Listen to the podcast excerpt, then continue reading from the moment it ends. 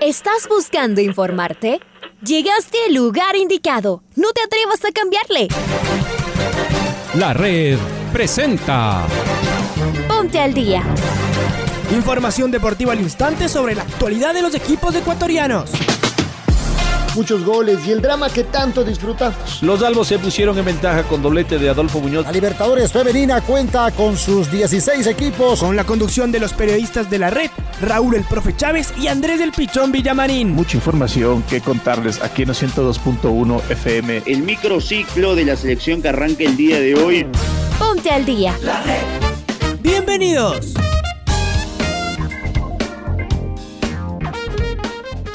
Amigas, hola, hola, ¿qué tal? ¿Cómo les va? ¿Cómo están? Tengan ustedes eh, muy, pero muy buenos días. Un cordial y afectuoso saludo. Día 1 del cuarto mes del año 2021. Primero de abril del 2021, que sea un mes eh, eh, muy bueno en lo particular, que nos sigamos cuidando, que no bajemos la guardia, que estemos de igual manera en compañía de nuestros seres queridos y que no sea necesario reuniones que en este momento eh, a lo posterior nos puede, nos puede pasar factura, ¿no? Les mandamos un abrazo grande acá desde la cabina de la red, una mañana fría en realidad, una mañana eh, gris por ahora en cuanto a lo que es el cielo de la capital de todos los ecuatorianos. Les mandamos un saludo grande a todos ustedes, reiteramos eh, el deseo de que este mes de abril sea de lo mejor en cada uno de sus hogares. Bienvenidos y bienvenidas, les saluda como cada mañana Andrés Villamarín Espinel, estamos en compañía como todos los días de Raúl Chávez y encontró el máster la señorita Paola Yambay. Comenzamos con el saludo de Raúl y en un ratito con los titulares. Hola Raulito, ¿cómo te va? Buenos días. Muy buenos días, Andrés. Muy buenos días, amigos oyentes de los 102.1 FM de la red. Bienvenidas, bienvenidos al Noticiero El Día en su primera edición en este jueves, primero de abril. Arrancamos con los titulares. Independiente del Valle se tomó el estadio Betavista. Aucas sigue sin ganar en su estadio. Guayaquil City derrotó categóricamente a Lorense. Esta tarde se juegan dos partidos adelantados de la fecha 7 de la Liga Pro. Adolfo Muñoz podría estar en la nómina de concentrados de Liga. La Conmebol elaboró el top 10 de las cuatro primeras fechas de la eliminatoria. Gonzalo Plata vuelve al primer equipo del Sporting de Lisboa. El bolillo Hernán Darío Gómez fue afectado de COVID. Es momento de escuchar a Alfonso Lazo Ayala con el editorial del día. Parecía que el Aucas lograba su primer triunfo de local en el torneo. Había hecho casi todo bien. Había hecho lo más difícil, pues vino de abajo dos veces y le dio la vuelta. Se había perdido varias situaciones claras, le anularon un gol increíble y finalmente hizo una vez más tres goles. Con esa cantidad de anotaciones en condiciones normales se ganan los partidos. Con los oro y grana, no. Ya no faltaba nada. Un último y aislado tiro de esquina, un descuido y el inesperado, y para el consuelo de los hinchas del Aucas, inmerecido empate del Delfín y los mismos problemas en defensa le marcaron tres goles. Por supuesto que el último gol es un descuido en la marca, pero el problema es el mismo, al menos por ahora. El Independiente del Valle comenzó su exigente trajín en Ambato. Siempre lo suyo, tener mucho la pelota y obligar al rival a perseguirla. Sin espacios, lo fue trabajando. Finalmente logró sumar de a tres y va a Guayaquil encendido. El sábado enfrenta a Barcelona como preámbulo al partido de la tercera fase de la Copa frente al Gremio. Antes, el City había goleado a Lorense que se emocionó cuando se puso 2 a 1 y lo pagó caro en el contragolpe. Hoy el Macará y el Emelec adelantan sus partidos pues la próxima semana se enfrentan entre sí por el desempate en la Sudamericana. El rival de los zambateños es el Trencito Azul que viene renovado luego del muy merecido triunfo sobre el City. Seguramente contará con José Carabali, uno de los más destacados del lunes pasado en la Tri, además de Walter Chalá y Hernán Galíndez también convocados por Gustavo Alfaro. Los eléctricos tendrán enfrente al Olmedo con José Gabriel Ceballos listo para volar de palo a palo, lo de siempre. Buen fútbol en la continuidad de la Liga Pro y se juega en la cancha de la red. Escúchenos de 102.1 y también en nuestro canal de YouTube y en nuestro Facebook. Mucha emoción, rigor y precisión en la radio que siempre está. Está el editorial del día en la voz de Alfonso Lazo Ayala. Ya lo decía Alfonso, en condiciones normales se hace tres goles, pero se gana. Pero cuando se trata del Aucas, eh, no se puede ganar. El Aucas es capaz de hacerte cinco goles pero es eh, muy fácil de que le encajen seis, así nomás. Eh. Aucas de 3, Delfín 3, buen partido en el estadio Gonzalo Pozo Ripalda, John Jairo Cifuente adelantaba en el inicio del partido al minuto 2 el primer tanto para el Cetáceo sobre el cierre de la primera mitad. Francisco Fidrisewski al eh, cobro de un tiro de esquina y de cabeza marcó el empate transitorio en el segundo tiempo. Un golazo de Janer Corozo rompió el arco a Frascarelli, jugó un partidazo Janer, lo empató tras un tiro de esquina. Angelo Pizorno a jugada prácticamente inmediata, Danus Vivar convirtió un gol y solo el asistente y el árbitro Henry Arizaga optaron por anular un gol de forma insólito. Arbitraje vergonzoso ayer en el sur. Minuto 84, Víctor Figueroa de tiro penal marcaba lo que era la victoria del AUCA. Sin embargo, al minuto 95, 95, increíble, en la última un cabezazo de Oscar Piris trajo consigo el empate para el elenco de Paul Vélez. Es momento de escuchar a Héctor Vidoglio, el entrenador del AUCAS. Un sabor amargo con respecto al resultado, más allá de que uno ha tenido a lo mejor poco trabajo, no es una excusa, porque realmente hoy eh, nos costó tener la pelota, nos costó tener claridad y el rival encontró espacios con mucha facilidad.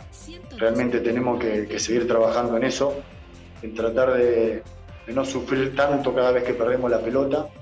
Así que bueno, me queda, me queda ese sabor de saber de que, de que el equipo todavía eh, hace goles, crea situaciones realmente, pero todavía no encontramos ese equilibrio que estamos buscando.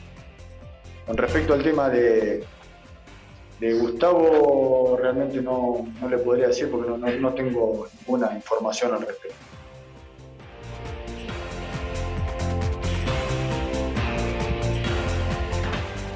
Y escuchemos lo que dijo Paul Vélez, el técnico del cuadro Cetáceo, luego de su empate lo decía Andrés, en la última jugada del partido frente a Sociedad Deportiva Ocas. Escuchemos al técnico de Delfín, Paul Vélez. Bueno, creo que hicieron dos tiempos, dos tiempos donde nosotros creo que tuvimos más chance de hacer el gol. No, no, digo que jugamos mejor en el primer tiempo, pero sí eh, tuvimos más opciones de, gol. No las concretamos y bueno, Ocas en el segundo tiempo más opciones de parte con juego y después con la pelota parada. Creo que ahí se nos va el, resultado porque en el juego aéreo no, nos ganaron y eso creo que perjudicó muchísimo para los intereses nuestros que era venir a conseguirlos.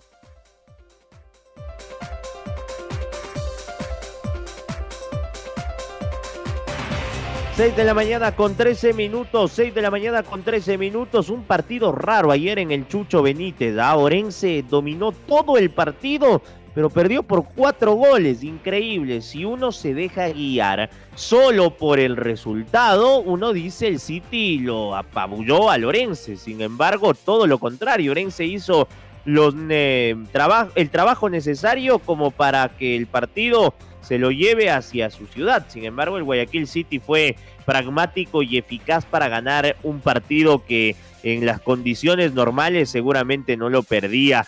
Eh, comenzó ganando el Guayaquil City con gol de Ángel Quiñones eh, al minuto 35. Ya en la segunda parte apareció Fernando Gaibor para marcar el 2 por 0 transitorio en una jugada prácticamente inmediata. Al minuto 70, Daniel Angulo descontó para el Orense y como lo decía en el editorial Alfonso Lazo Ayala, el Orense se fue a buscar el empate. Sin embargo, en la réplica lo pagó muy pero muy caro. Jorge Latuquito Ordóñez al minuto 75 y al 92 tatuaron una victoria increíble del Guayaquil City ayer. Cuatro goles por uno en el Cristian Benítez.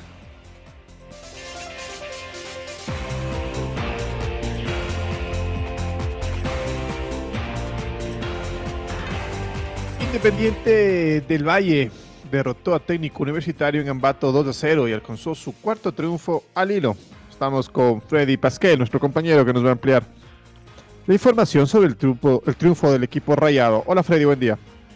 Hola, ¿qué tal Andrés y Raúl? Muy, buenas, muy buenos días a nuestros amigos oyentes eh, de la red Independiente del Valle. Anoche ganó 2 a 0 al técnico universitario en partido adelantado de la fecha 8 de la Liga Pro con goles de Brian Montenegro a los 16 del complemento y después antes del cierre del partido a los 88 Lorenzo Farabelli marcó el segundo y definitivo tanto. De esta manera el equipo de Renato Paiva suma cuatro triunfos al hilo después de dos reveses que había tenido en su estreno el técnico portugués al mando de los Rayados. Logra su cuarto triunfo al hilo y llega muy fuerte porque la próxima semana eh, jugará su partido ya de Copa Libertadores, tercera ronda frente al cuadro del gremio en búsqueda de alcanzar la clasificación a la fase de grupos en la Libertadores. Esta información entonces compañeros, vuelvo con ustedes a este estudio. Abrazo grande, mi estimado Freddy, triunfazo del Independiente del Valle. No le bastó, ¿qué fue? 20 minutos a Farabelli y a Beder Caicedo para conseguir un mejor rendimiento en el equipo de Paiva. Triunfazo para llegar entonado el día sábado el Independiente y jugar frente al Barcelona en el partido más destacado de la fecha 6 que va a comenzar eh, este fin de semana. Adolfo Muñoz superó el COVID y se reintegró a las prácticas de su equipo. Es muy probable que para este sábado el jugador de liga pueda estar en la nómina de concentrados si así lo decide Pablo Repeto. Vamos con eh, Lucho Quiroz que nos amplía la información sobre el picante. Hola Luchito, ¿cómo te va? Hola, ¿qué tal Andrés y Raúl? ¿Cómo les va? Buenos días a todos los que escuchan el noticiero al día de la red. Un placer saludarles. El sábado Liga Deportiva Universitaria recibe a Mushurruna, partido válido por la sexta fecha de la Liga Pro. Eh, como nunca, Liga tiene ya todo su equipo a disposición, incluido Adolfo Muñoz que estuvo infectado de COVID. El jugador eh, se recupera, dice que todavía no está bien en la parte física, así que tendrá que recuperarse al 100%, pero ya dependerá de Pablo Repeto si lo toma o no en cuenta para el partido del día sábado. Él se siente bien, no para jugar los 90 minutos, pero sí para jugar eh, algunos minutos los que decida el técnico uruguayo. Así que espera estar en la nómina, eso lo decidirá el estratega de Liga Deportiva Universitaria. Les mando un fuerte abrazo compañeros, hoy Liga practica en Pomaski y deja listo el equipo que arranca el día sábado. Abrazos. Abrazo Luis. Muchas gracias por tu información y es momento de escuchar justamente al volante Adolfo Muñoz y sus declaraciones de ayer en Jornadas Deportivas. Sí, lo mío fue un poco más, más complicado, o sea, sí tuve síntomas medio, medio fuertes eh, la, primera semana, unos 7, 8 días, pero ya me, me quedé en casa 12 días sin salir para nada y ahí al 13 ya pude ir a, entrenar solo, a entrenar aislado eh, una semana hasta el día 18 y de ahí ya me, me tomaron la, la, prueba y ya salí eh, negativo y ahí ya pude reintegrarme a los entrenamientos. ¿Cómo se sienten desde el punto de vista físico? Sí, sí se pierde un poco la parte física, más que todo porque estuve 12 días en cama y sin hacer nada. Eh, sí, sí me cuesta un poco, pero no aún no estoy al 100 y, y espero ya en esta semana eh, poder eh, ya ir a este partido, sumar minutos y seguir, seguir así para estar al 100. Extremo ecuatoriano Gonzalo Plata, de reciente participación con la tricolor, vuelve a los entrenamientos con el primer equipo del Sporting de Lisboa, según informan en Portugal. El diario O Jogo informó que el entrenador Rubén eh, Amorim dialogó con el ecuatoriano y al tener claros los objetivos del club y las razones para la medida tomada semanas atrás, ha permitido el regreso del futbolista a la primera plantilla. Plata fue enviado a trabajar con el equipo B por una aparente falta de compromiso según los reportes de la prensa portuguesa. La situación se presentó justo después de que no se concentrara de una sesión al Cádiz de España en el último periodo de transferencias. El extremo actuó el lunes en el triunfo sobre Bolivia 2 por 1 en el amistoso jugado en el nuevo estadio del Independiente del Valle en Sangolquí.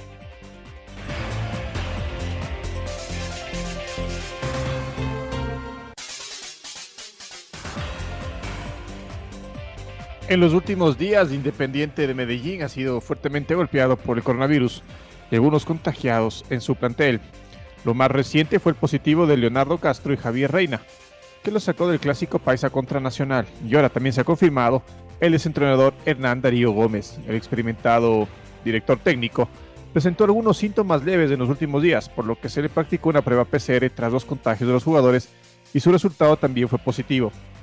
El estratega del plantel profesional se encuentra en aislamiento con todas las medidas de bioseguridad para él y sus familiares.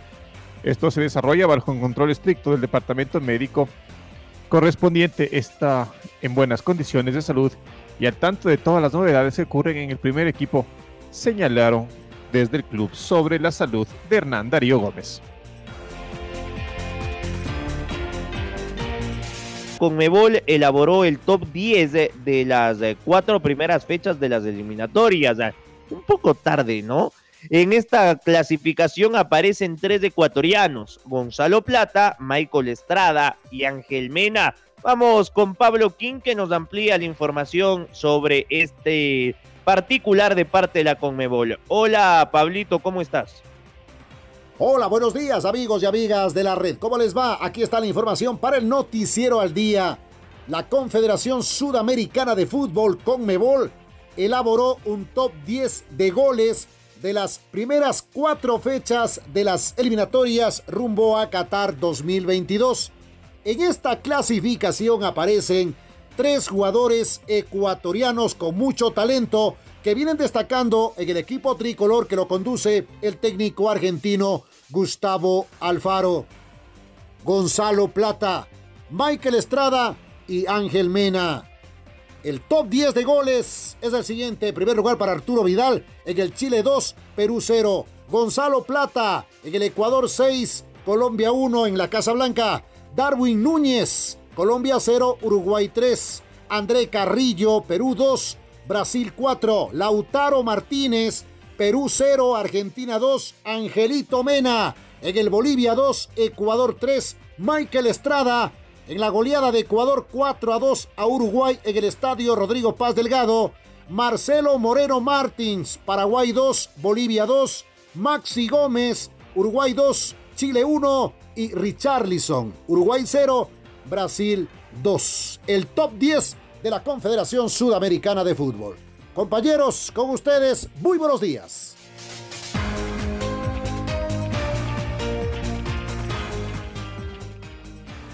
Buen día, Pablo.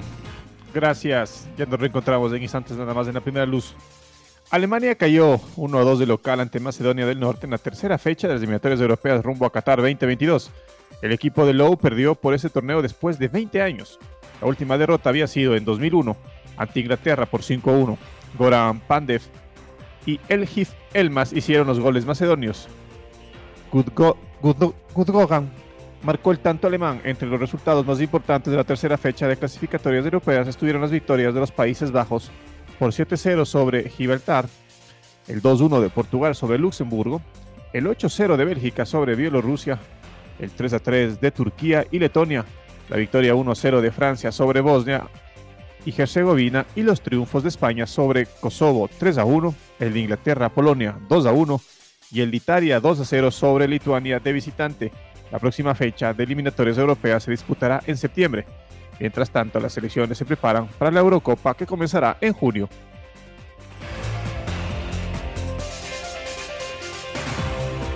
Es momento de presentar el gol del recuerdo. El gol del recuerdo.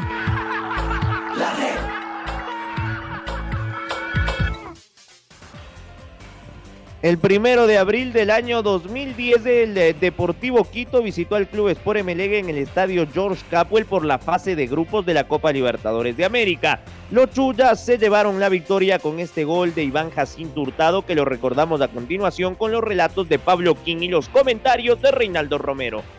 Metió el zurdazo el pajarito, Pirquio, a ver Pirquio, Pirquio, Saritama, muy cortita, le dejó penal. Penal de Mariano Mina contra Saritama cuando decíamos que el pase de Pirquio le quedaba muy corta.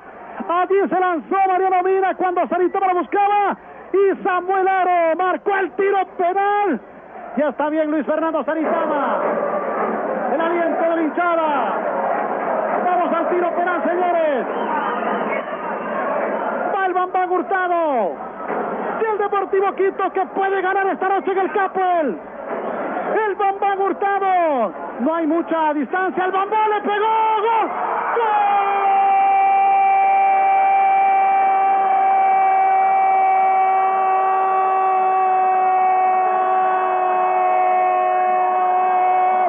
Azul y grana.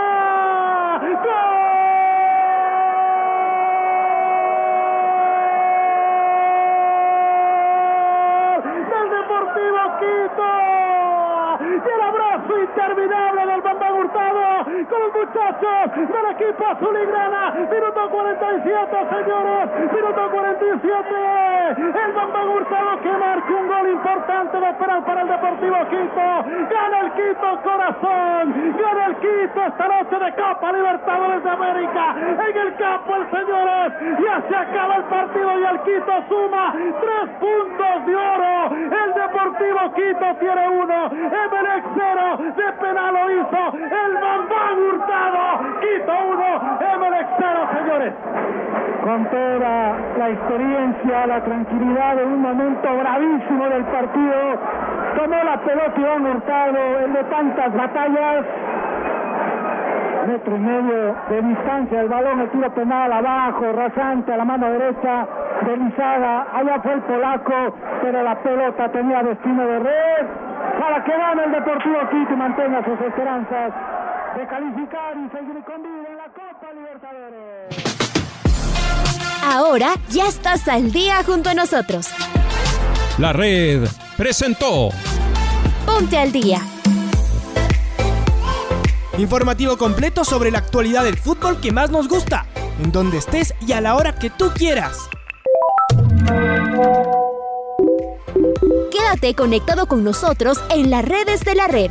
Síguenos como arroba la red Ecuador y no te pierdas los detalles del deporte minuto a minuto. Escúchanos en vivo en TuneIn y en los 102.1 FM en Quito.